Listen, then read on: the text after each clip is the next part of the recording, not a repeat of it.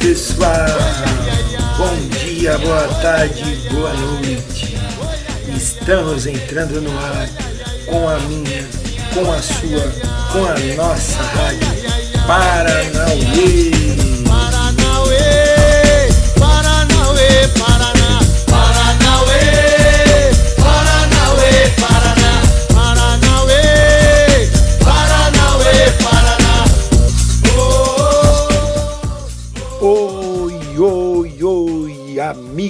Ouvintes da Rádio Paranauê. Estamos de volta com esse que é o 13 terceiro ponto um episódio da nossa querida rádio. Como eu disse, como prometido no episódio anterior, estamos de volta com a continuidade da homenagem ao dia 20 de novembro, o Dia da Consciência Negra. No episódio anterior, falamos de como a cultura dos diversos povos africanos contribuíram na construção da cultura brasileira dentro dos mais variados contextos. E essas são heranças latentes em nosso modo de viver, as quais são chamadas de africanidades.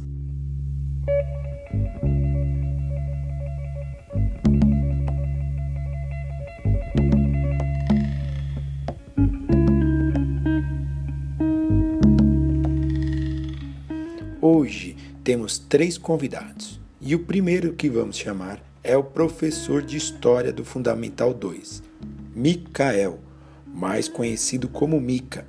Vem nos contar do trabalho que desenvolve junto com seus alunos uma pesquisa acerca dos povos de tradição oral do Mali, os griots.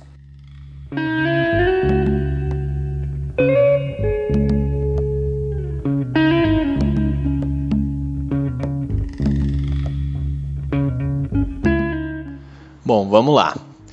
Olá a todas e todos que estão nos ouvindo. Olá a toda a comunidade do Colégio São Domingos, pessoal da usina. Aqui quem fala é o Micael, professor de História do sexto, do oitavo ano, do Ensino Fundamental 2. É, eu agradeço aí ao Rodrigo Pança o convite para participar dessa edição especial da Rádio Paranauê. E bom, contar um pouco né, sobre as investigações que a gente realizou lá no sexto ano do Ensino Fundamental 2 sobre as tradições orais africanas. É, o trabalho que a gente realizou sobre essa tradição de cultura oral, é, ele compõe um estudo mais amplo sobre fontes históricas que a gente já vinha realizando desde o começo do sexto ano. Né? Quais as fontes, os documentos que um historiador ou uma historiadora pode explorar nas suas pesquisas? Existem muitas fontes escritas, documentos, livros, cartas, textos produzidos na época que se estuda. Existem fontes materiais, como objetos, artefatos. E existem fontes orais, depoimentos, memórias, histórias que são contadas, que são passadas ao longo das gerações pela oralidade. E no continente africano, mais especificamente na África Ocidental, na região ali do Sahel, onde antigamente existia um grande império, o Império do Mali, a transmissão oral dos saberes, das histórias é um elemento muito importante. A gente está falando de sociedades que transmitem os seus saberes oralmente, sem escrita. E nessas sociedades existe uma figura muito importante, responsável ali pelo uso da palavra, pela transmissão das histórias. Essa figura é chamada de griot. Como a palavra falada ela tem um peso e um valor muito grande nessas sociedades tradicionais, o griot ele concentra várias funções relacionadas ao seu uso.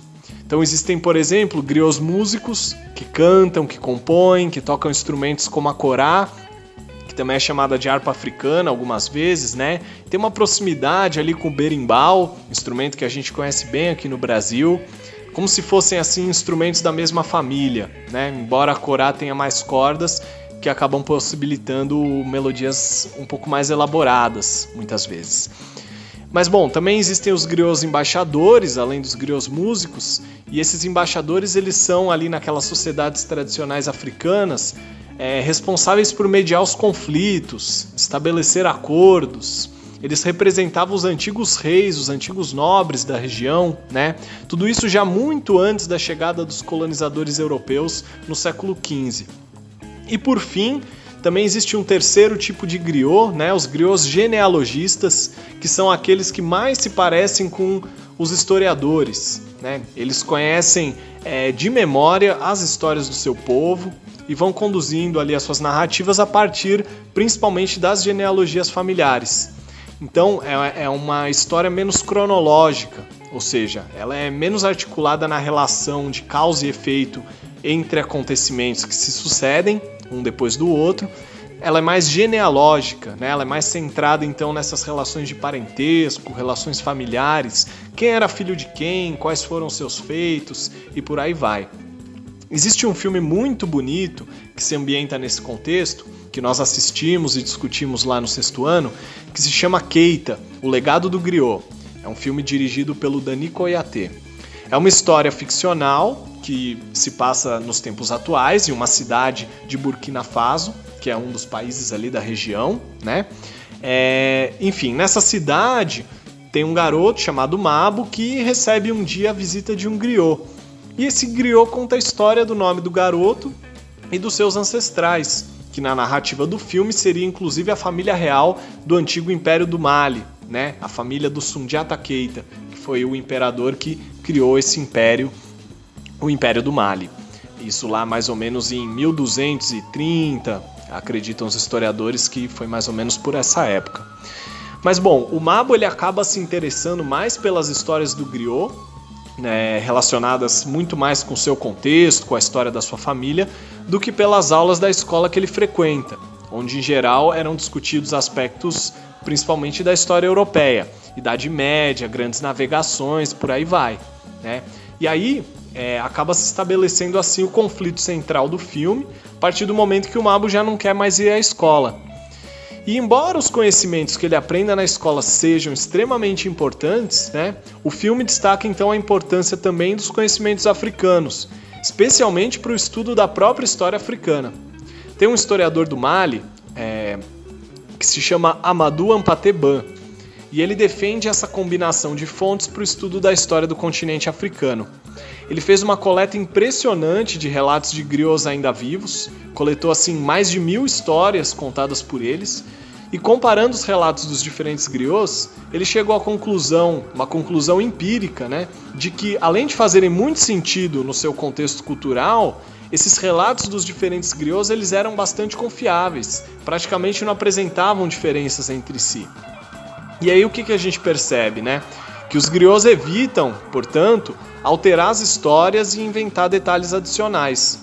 Eles são responsáveis pela transmissão de um conhecimento histórico que, se for alterado, vai se perder, né? E eles têm noção dessa responsabilidade. Aí vale comentar que na atualidade o número de griots tem diminuído drasticamente no continente africano. Isso se deve, em parte, à penetração da cultura ocidental, de matriz europeia muito forte nesses países. É, enfim, saberes e práticas vindos de outras partes do mundo que foram se incorporando então à cultura africana, e isso pode ser muito positivo, sem dúvida é muito positivo num certo sentido. Mas, no entanto, com o desaparecimento dos griots, também tem um importante conhecimento do passado africano que vai se perdendo. E o Ampateban foi um dos primeiros historiadores africanos a perceber essa importância de registrar de outras maneiras, como a escrita, por exemplo, esses saberes dos griots, além de incentivar também a continuidade dessa tradição. O próprio Ampateban se colocava como um griot, né? É, foi iniciado nessa tradição e também desempenhava esse papel junto à sua comunidade. E aí hoje outros historiadores dão sequência a essas atividades, preocupados com a preservação dos conhecimentos africanos, é, principalmente sobre as culturas locais, tradicionais e as histórias dos seus povos. Enfim, eu espero ter podido contribuir aí um pouco com o programa especial da Rádio Paranauê de hoje, né? Compartilhando um pouco dos estudos sobre os griots que a gente tem desenvolvido no sexto ano. Eu agradeço mais uma vez o convite e me coloco à disposição para a gente continuar essa prosa em outros momentos. Um grande abraço a todos e todos.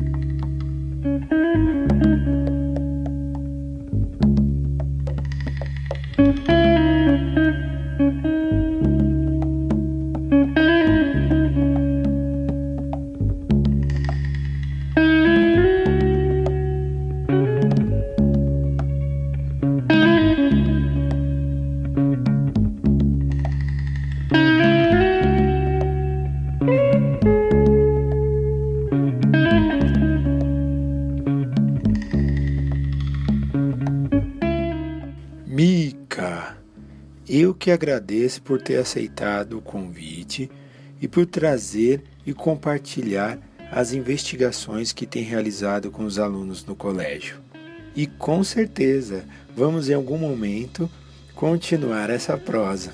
Muito interessante toda essa sua fala acerca dos griots, porque é muito visível essa figura do griot aqui no Brasil, que se revela nos mestres e mestras da cultura de tradição oral afro-brasileira, como a capoeira, maracatu, o jongo, cavalo marinho, tambor de crioula, tambor de mina, os congados e tantas outras manifestações das diversas regiões do nosso país. Vale dizer também, mais especificamente, que o povo malinês foi colonizado pelos franceses, que a palavra griot é de origem francesa. Ou seja, no Mali, a língua matriz que eles falam é o bambara.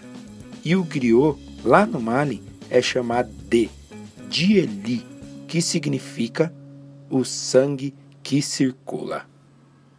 Vamos continuando com a programação e chamaremos agora a próxima convidada, professora Clara, da aulas na usina. Ela vem contar a história de uma princesa da nação Cambinda, lá de Angola, que viveu aqui no Brasil.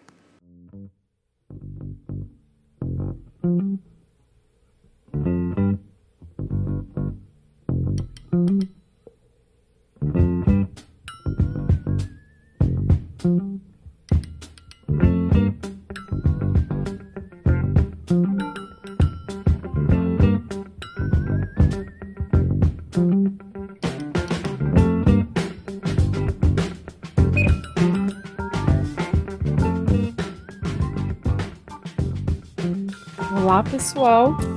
Hoje eu vim contar aqui para vocês a história de uma princesa que morou aqui no Brasil. Seu nome era Zazimbagaba e ela era princesa da nação Cambinda, em Angola, lá na África. Ela e seus companheiros foram arrancados à força da sua terra natal para serem escravizados aqui no Brasil. Eles chegaram no porto de São Mateus, no Espírito Santo, em 1690. Eles foram vendidos no mercado como não se fossem gente, porque nessa época as pessoas negras eram consideradas mercadorias e que poderiam ser compradas pra, por quem tivesse dinheiro. Eles foram comprados por um português fazendeiro chamado José Trancoso com o passar dos dias, José Trancoso percebeu que dentro daquele grupo de pessoas tinha uma escravizada que recebia um tratamento muito diferente entre os outros escravizados. Ela era muito respeitada, tinha-se muito carinho, muita atenção para lidar com ela. E José Trancoso não ficou nem um pouco contente com essa história ele separou Zazimba do grupo e trancou ela na casa grande e humilhou, castigou e não foi nem um pouco simpático com ela até descobrir que ela era uma princesa. Desse dia em diante, ela não podia mais ter contato algum com o resto dos seus companheiros. Ela ficou trancada o tempo inteiro dentro da casa grande ela e os companheiros não aguentavam mais essa vida de castigos, uma vida de trabalhos forçados. Então decidiram acabar com essa história da fazenda. Resolveram se rebelar e conseguiram. Escaparam da fazenda e fundaram um quilombo, onde hoje é uma cidade chamada Itaúnas, que fica no norte do Espírito Santo. Reza a lenda que nas noites mais escuras, Zazimba e os outros quilombolas invadiam as embarcações e traziam negros vindos da África que seriam escravizados aqui e os libertavam.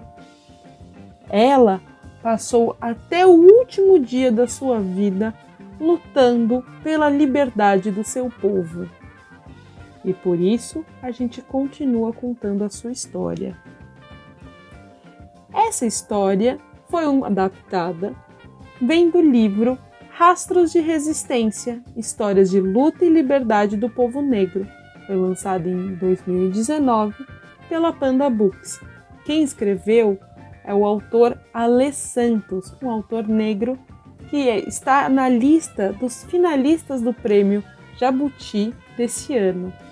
O Ale se preocupa em continuar contando as histórias do povo negro para que elas nunca sejam esquecidas.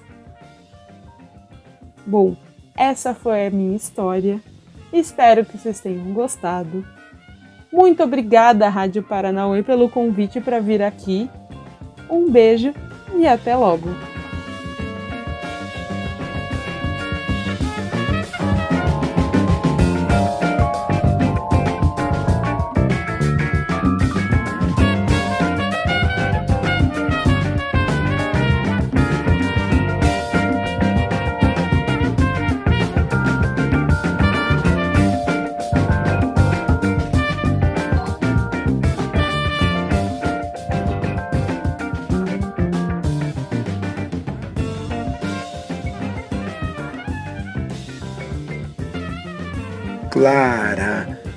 Querida, nós que agradecemos a sua participação e agradecemos também a maravilhosa história.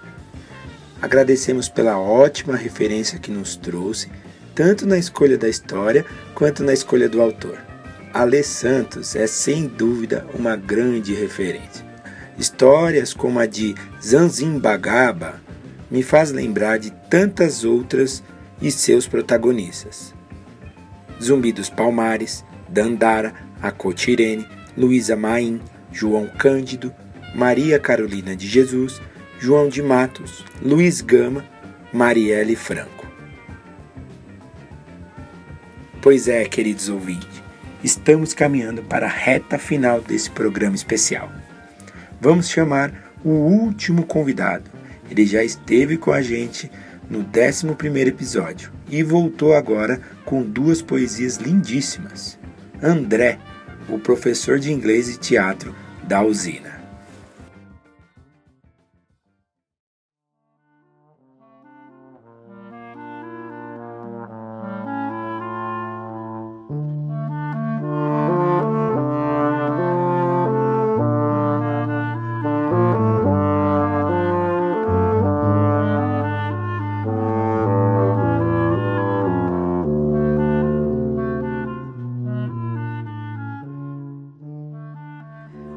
Crianças da usina, crianças do São Domingos, crianças de todo o Brasil, todos que estão ouvindo a Rádio Paranauê.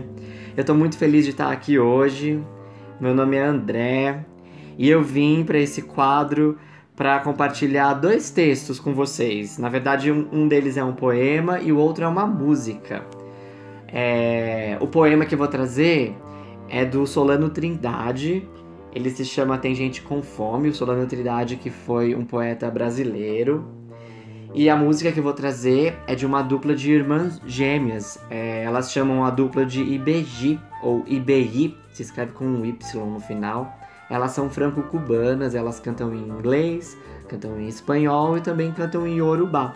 Inclusive, elas duas já fizeram até uma parceria com o Emicida aqui no Brasil. É muito fácil de encontrar o trabalho tanto do Solano quanto das irmãs do IBG aí pela internet. Eu vou começar compartilhando o poema do Solano Trindade. Ele se chama Tem Gente com Fome. Tem gente com fome. Trem sujo da Leopoldina, correndo, correndo pra dizer: Tem gente com fome, tem gente com fome, tem gente com fome. Pi! Estação de Caxias de novo a dizer, de novo a correr. Tem gente com fome, tem gente com fome, tem gente com fome. Vigário Geral, Lucas, Cordovil, Brás de Pina, Penha Circular, Estação da Penha, Olaria, Ramos, Bom Sucesso, Carlos, Chagas, Triagem, Mauá. Trem sujo da Leopoldina, correndo, correndo, parece dizer: tem gente com fome, tem gente com fome, tem gente com fome. Tantas caras tristes, querendo chegar em algum destino, em algum lugar.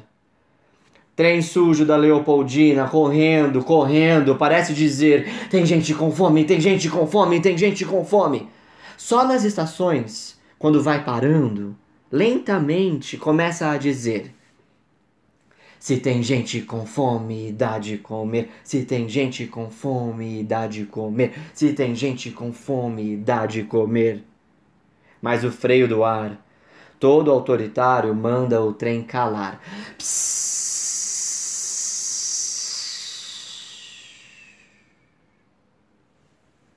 Esse foi o poema do Solano, Tem Gente com Fome. E agora a próxima, o próximo texto que eu quero compartilhar é a música das irmãs Ibeji. Ele se chama River, que em português quer dizer rio. Ele tá em inglês. Ele é assim. River. I will come to your river. I will come to your river. I will come to your river. wash my soul. Carry away my dead leaves, let me baptize my soul with the help of your waters. Sink my pains and complaints, let the river take them, river, drown them. My ego and my blame, let me baptize my soul with the help of your waters. Those all means are so ashamed Let the river take them. River, drown them. É isso, espero que vocês tenham gostado desse poema e dessa música. Muito obrigado por poder participar da Rádio Paranauê. Um grande beijo para todos vocês que estão ouvindo e longa vida a essa rádio. André, que lindo tudo isso que nos trouxe. Muito obrigado pela sua sensibilidade. Solano Trindade é grande referência no nosso país. Múltiplo artista, poeta, pintor, ator, teatrólogo, cineasta, ativista do movimento negro. Seus trabalhos foram marcados pela valorização da estética negra e da cultura afro-brasileira. Sempre se colocou através de sua arte denunciando principalmente a discriminação e o racismo. As irmãs Ibeje não conhecia, adorei conhecê-las. E vamos terminar o episódio de hoje com a música delas. Vou ficando por aqui. Semana que vem tem mais. Um beijo. Tchau!